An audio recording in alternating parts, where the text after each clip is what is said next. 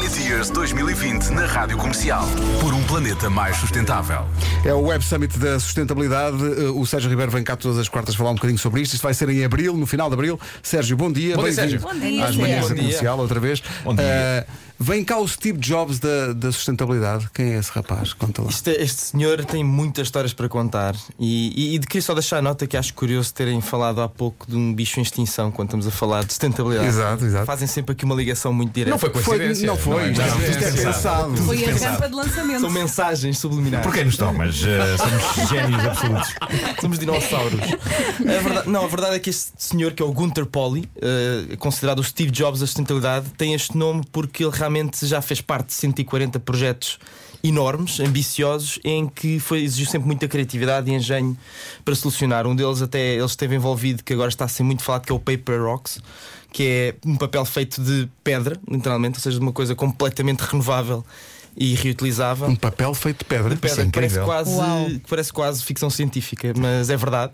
Parece E- uma cena dos Flintstones, não é? Exato, exato. Isto é quase o oposto daquilo que tínhamos falado, é voltar à, à- à época das cavernas. Não, mas realmente há Mas papel de pedra. lá, sim, sim, mas há sim. papel de pedra.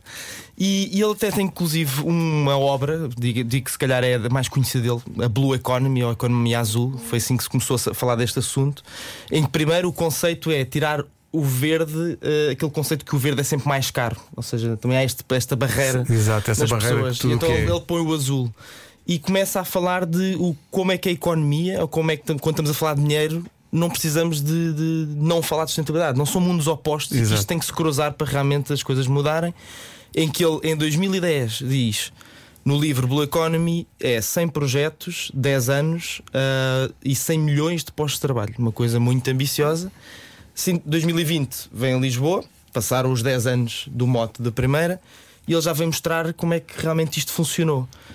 Agora o novo, versão 2 do Blue Economy, é 10 projetos, 4 bilhões de dólares investidos em projetos sustentáveis e 3 milhões de postos de trabalho criados. Ou seja, não são os 100 milhões, mas são 3 milhões de postos de trabalho a dizer que as pessoas que trabalham na sustentabilidade não têm que estar desempregadas, ou seja, podem fazer vida disto e que o mundo está a mudar neste sentido. Ah, É uma das provas vivas, digamos assim, do que está a acontecer. Olha, quem ainda quer participar ainda pode, ainda pode apresentar eh, projetos. Pode, e eh, estamos realmente na, na final, no final countdown. eh, Até